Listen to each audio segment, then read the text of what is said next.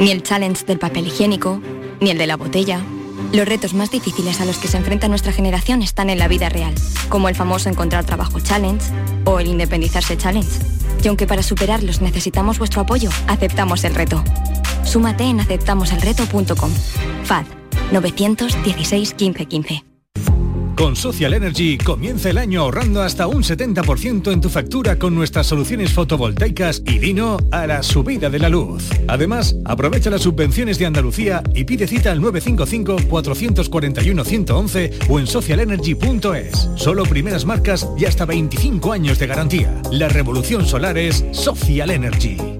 ¿Estás lesionado? Elige la fisioterapia avanzada de Clínicas Beyman. En Clínicas Beyman ponemos a tu servicio fisioterapeutas de primer nivel equipados con la última tecnología. Nuestra meta es tu recuperación. Somos la fisioterapia oficial de 18 federaciones deportivas de Andalucía. Si necesitas recuperar tu salud, tu rendimiento y tu bienestar, pide tu cita en clínicasbeyman.es. El resumen de la jornada con la última hora del deporte, la economía y el análisis lo tienes en el Mirador de Andalucía. De lunes a viernes desde las 7 de la tarde con Natalia Barnés. Quédate en Canal Sur Radio, la radio de Andalucía. Hola, muy buenas tardes. Son las 6 y 5 de la tarde. Eh, ¿Qué tal? ¿Cómo están? En esta clara tarde de invierno, con unas temperaturas relativamente eh, templadas, algo más altas de lo normal para esta época del año y afortunadamente en este 2022 sin Filomena. Sin Filomena.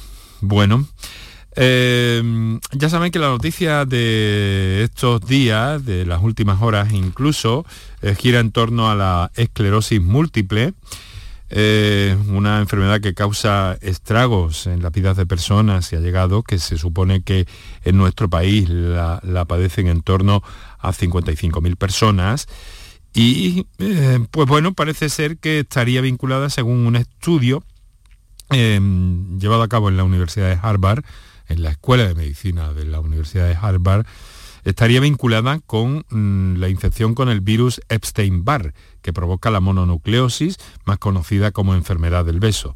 Bien, la Sociedad Española de Neurología eh, pues eh, se ha apresurado a lanzar una nota muy, muy densa en lo científico en la que mm, concluye finalmente que a pesar del estudio recientemente publicado en Science, en el que de nuevo parece haberse encontrado una posible asociación entre el virus Epstein-Barr y la esclerosis múltiple, no está claro por qué la esclerosis múltiple se manifiesta en algunas personas y en otras no.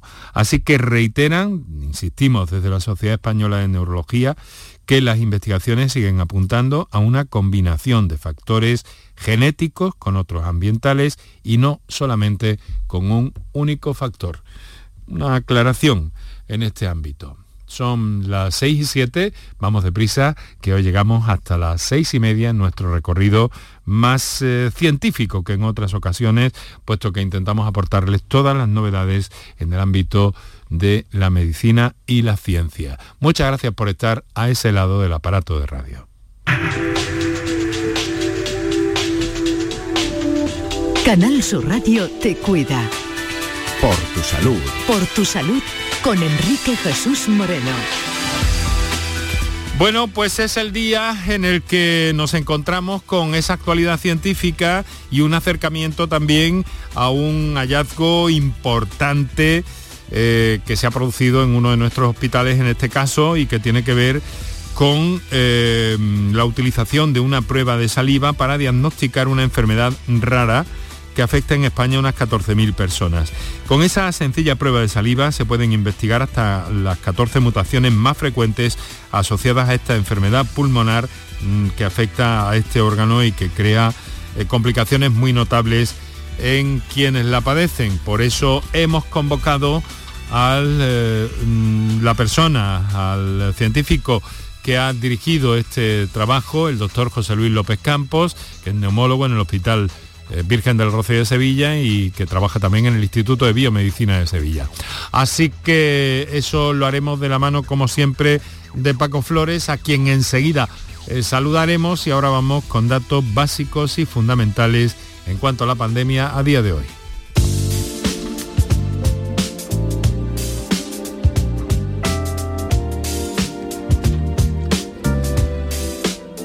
Tasa de contagios que baja a 34 puntos, lo hace por cuarto día consecutivo, se sitúa en 1.454 casos por cada 100.000 habitantes.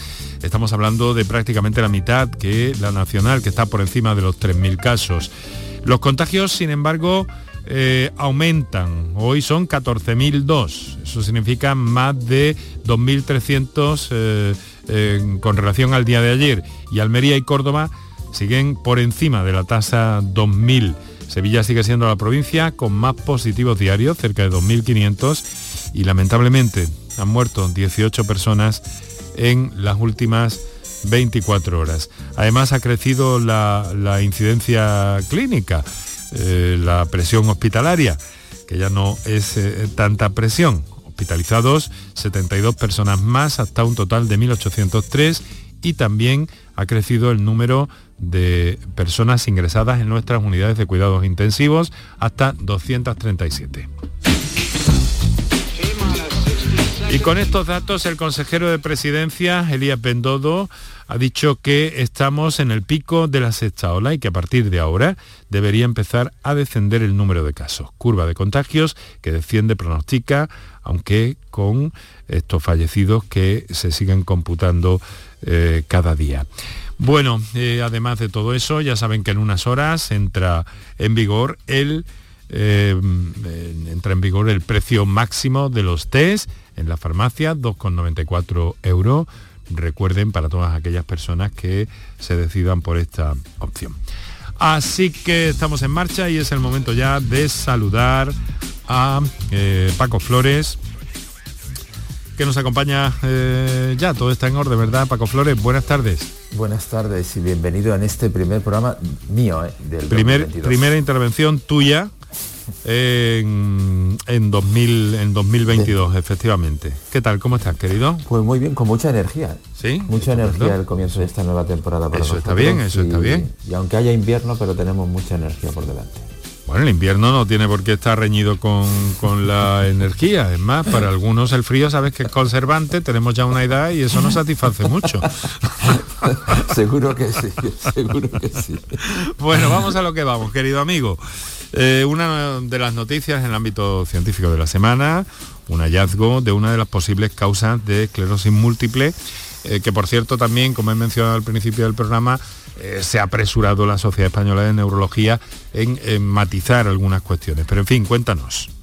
Pues sí, tú lo has dicho, es una de las posibles causas de, la, de la esclerosis múltiple, una enfermedad progresiva que causa verdaderos estragos la vida de, enfermos y allegados y para la que no hay cura, Enrique, definitiva. Está probablemente causada, según el estudio de, esta Universidad de Estados Unidos que mencionabas hace un momento, entre otros factores por la infección del virus de Steinbar que provoca la mononucleosis la enfermedad del beso, según un gran estudio de esta universidad. No es la primera vez, Enrique, que se trabaja con la hipótesis de que el virus Epstein-Barr cause la esclerosis múltiple, pero este es el primer estudio que aporta pruebas convincentes de causalidad. No obstante, las investigaciones siguen apuntando a una combinación de factores genéticos, y ambientales, según matiza la Sociedad Española de Neurología en una nota de hace unos momentos. La esclerosis múltiple afecta a casi 3 millones de personas en todo el mundo y unas 55.000 personas en España. Se habla de que tienen eh, incidencia en esta enfermedad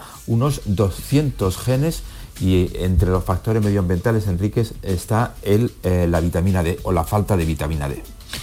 Bueno, pues eh, también tenemos que, hablar de eh, las magníficas eh, propiedades positivas para la salud del aceite de oliva virgen extra, pero ahora también hay un estudio preliminar en la Universidad de Jaén que va un poco más allá y que afirma que podría frenar la metástasis de cierto tipo de cáncer de mama, ¿no es así?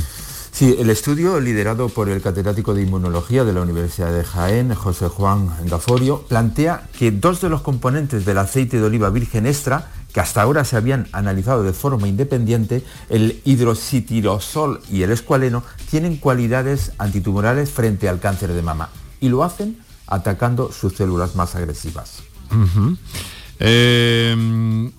Estamos hablando del aceite de oliva como una bondad, eh, pero desde luego también eh, se habla de aceite de oliva, todo el que todo el que pille. Bueno, tampoco es eso, ¿no? Hay una cantidad idónea de aceite de oliva que, debemos eh, tomar, ¿verdad? Sí, y, precisamente Enrique, el estudio, eh, es verdad que siempre nos planteamos cuánto, una cucharada, media cucharada, dos mm. cucharadas al día, etcétera, etcétera. Pues esta semana acaba de salir un estudio eh, que lleva pues estudiando a más de 90.000 personas durante 28 años y dice que el consumo de más de 7 gramos, aproximadamente más de media cucharada de la grande, de aceite de oliva al día, se asocia con un menor riesgo de mortalidad por enfermedades cardiovasculares, por cáncer, por enfermedades neurodegenerativas y por enfermedades respiratorias. Este estudio apunta, Enrique, que los médicos deberían aconsejar a los pacientes que sustituyan ciertas grasas como la margarina o la mantequilla por aceite de oliva virgen extra que para eso lo tenemos en nuestra mm, comunidad autónoma. Y además es muy frecuente. Sí, además es muy frecuente en nuestra tierra, ¿no? Pero no tanto así en otras latitudes donde vemos que todavía el consumo de mantequillas y margarinas es incesante. En fin, aceitito rico y bueno y verde y gustoso y sabroso.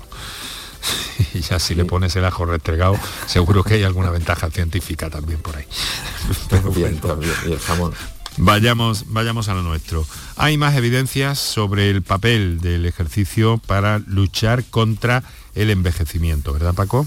Sí, hasta ahora se sabía por experimentos hechos en ratones, no en personas, que la actividad física era beneficiosa sobre la cognición. Pero ahora se ha demostrado con análisis hechos a los cerebros de las personas mayores después de fallecidos que cuando un mayor se mantiene activo, su cerebro tiene más capacidad de una clase de proteínas que mejoran las conexiones entre las neuronas, lo que permite mantener una cognición saludable. Es decir, el ejercicio físico favorece que nuestro cerebro funcione mejor.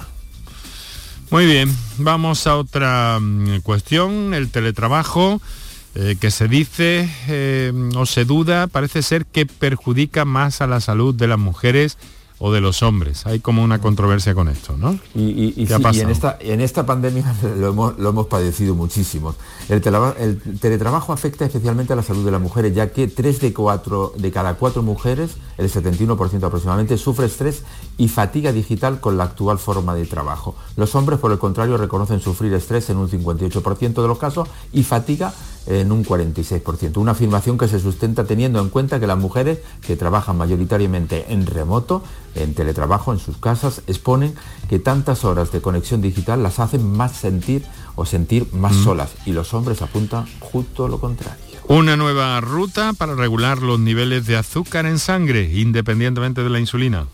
Pues sí, eh, que ya se descubrió hace unos 100 años. Este estudio publicado hace unos días muestra que una hormona llamada la FGF1 regula la glucosa en sangre al impedir la degradación de las grasas. Al igual que la insulina, la FGF1 controla la glucosa en sangre impidiendo la lipólisis, que es el proceso por el cual el cuerpo quema la grasa ingerida o acumulada para generar energía. La FGF1 controla la glucosa en cáncer, impidiendo esta lipólisis, aunque estas dos hormonas lo hacen de forma diferente. Precisamente eh, la diferencia es la que podría permitir que esta nueva hormona se use para reducir de manera segura y exitosa la glucosa en sangre para personas que padecen resistencia a la insulina. Más novedades y titulares en el ámbito de la medicina, eh, de la investigación y la salud han conseguido explicar cómo un compuesto de la pasta de dientes causa enfermedad inflamatoria intestinal. Sí, esto es el, hablar este, de, este, compuesto del triclosan es algo cíclico. De vez en cuando salen nuevos estudios. Un compuesto antimicrobiano que se encuentra a menudo en la pasta de dientes, en algunos juguetes y en miles de productos puede desencadenar la inflamación intestinal. Ahora un equipo internacional de investigadores ha identificado las bacterias e incluso enzimas específicas que desencadenan los efectos dañinos del triclosan. Al identificar las bacterias, Enrique, responsables de este proceso, se podrían desarrollar nuevos enfoques para el diagnóstico, la prevención y el tratamiento de las enfermedades inflamatorias del intestino. Bueno, pues hemos llegado así a las 6 de la tarde, 18 minutos, con Paco Flores, resumen de todos estos datos. Vamos a seguir ocupándonos eh, de la investigación que da sus frutos en Andalucía y en este caso en el Hospital Universitario Virgen del Rocío, con la colaboración eh, del Instituto de Biomedicina de Sevilla porque allí un grupo de profesionales han conseguido diagnosticar una enfermedad rara con un test de, salida, de saliva y esto es un enorme avance. Enseguida nos adentramos en esa cuestión. Por tu salud, escucha Canal Sur Radio. Canal Sur Sevilla. Vente a Dimarsa ponte en mis manos y dile chao, dile chao, dile chao, chao, chao, empieza ya tu autoconsumo, nuestro petróleo es el sol. Di que sí, únete al cambio, dimarsa.es. ¿Buscas una fibra óptica que te dé más? Telecable Andalucía es tu operador local de confianza, sin trucos ni engaños. Telecable. Fibra de 300 megasimétricos por solo 14,90 euros al mes y línea ilimitada de 30 gigas por 12,90. Contrata ahora en telecableandalucía.com y entra en un sorteo de productos Xiaomi. Telecable Andalucía, conectarse está al alcance de todos. Enrique Jesús Moreno, por tu salud, en Canal Sur Radio.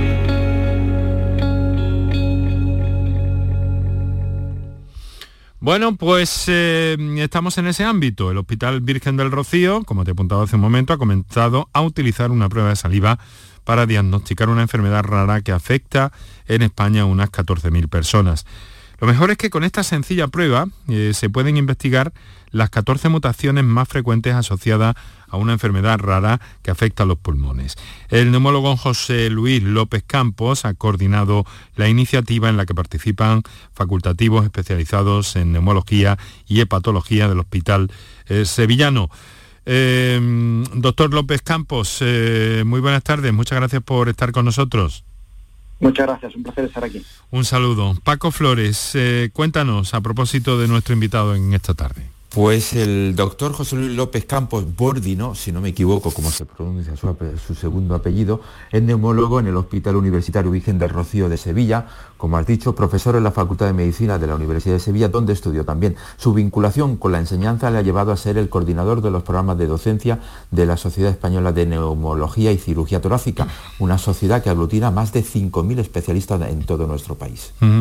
Doctor eh, López Campos, lo primero de todo, ¿no? Tenemos que empezar. ¿Nos puede explicar, em, si es posible en palabras sencillas, porque el nombre de la enfermedad es complejo, eh, pero em, es una nomenclatura básicamente como, lo, como lo que utilizan ustedes, pero ¿qué, ¿en qué consiste esta enfermedad rara que afecta a los pulmones?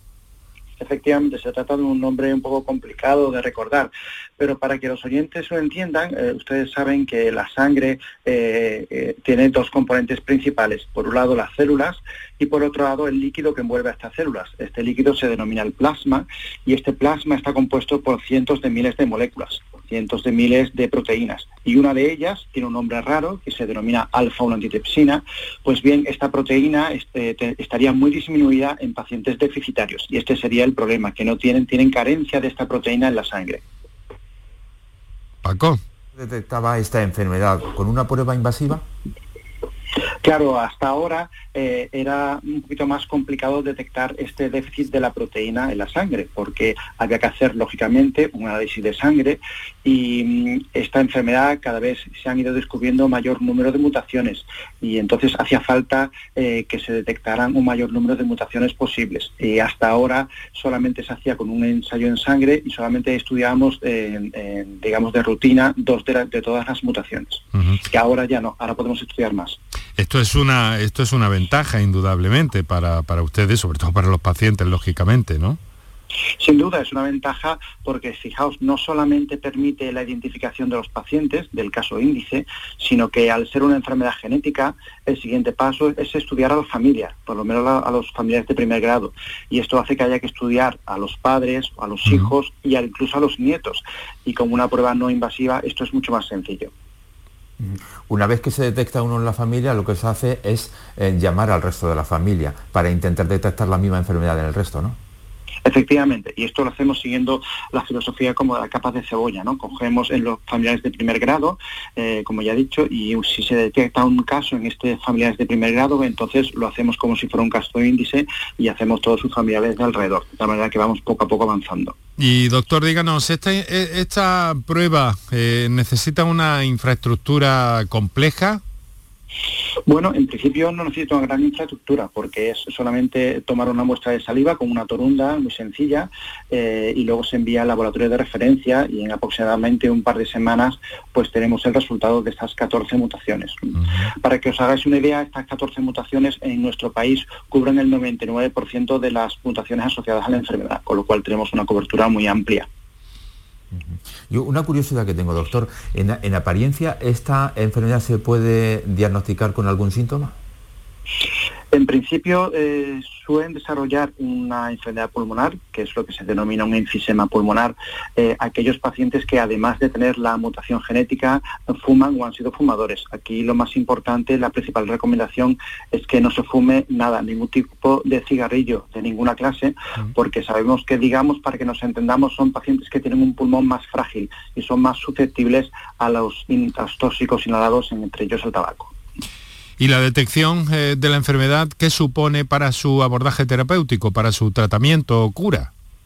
Pues supone una gran ventaja, una ventaja de oportunidad, porque sabemos que cuanto antes detectemos la enfermedad, antes se puede prevenir la aparición de la enfermedad. Fíjese usted que cuando se da la combinación de déficit de alfa-1 junto con el tabaquismo, se produce una destrucción pulmonar progresiva y que este pulmón que se destruye no se puede recuperar.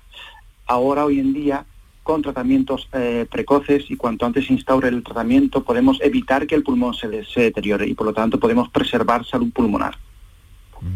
Eh, eh, esto, este tipo de investigación o este tipo de tratamiento y abordaje de esta enfermedad rara se hace gracias a un equipo multidisciplinar, sin el cual sería imposible hacerlo.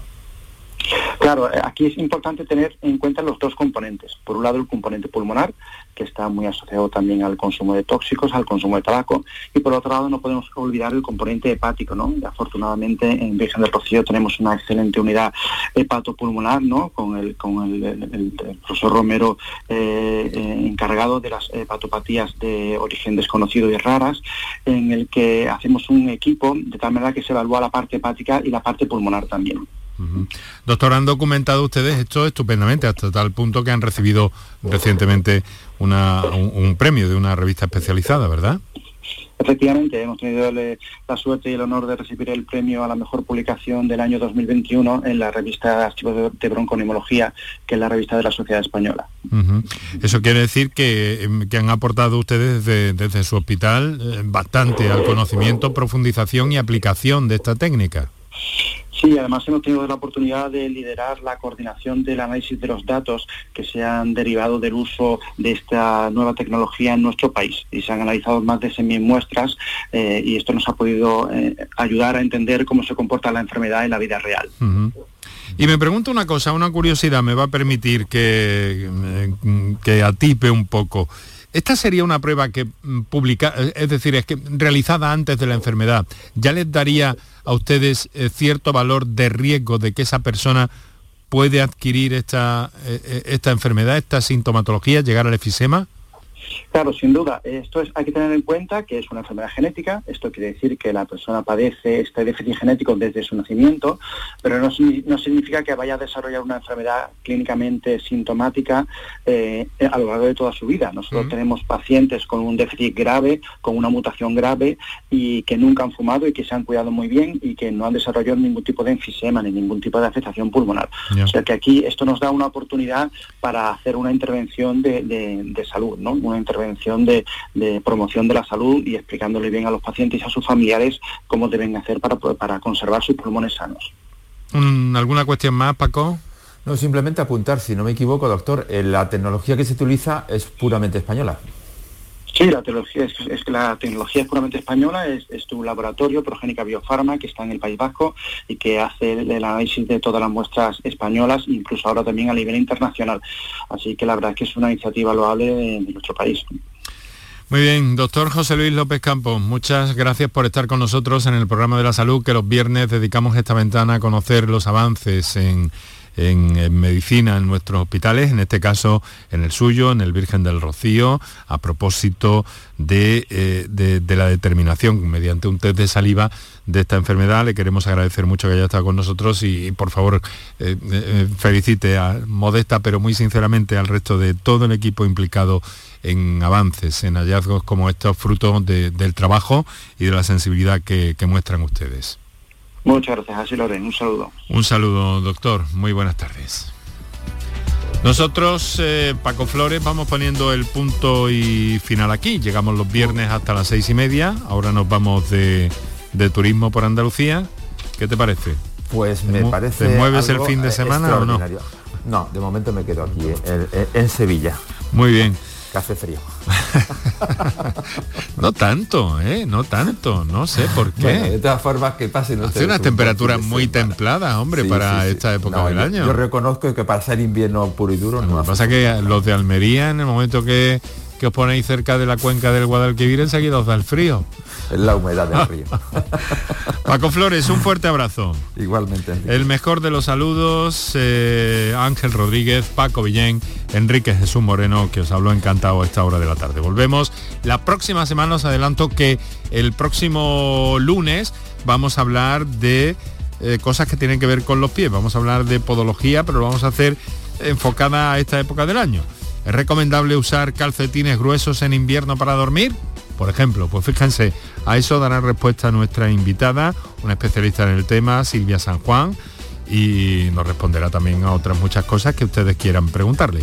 Así que lo dicho, un saludo, buen fin de semana y hasta el próximo lunes.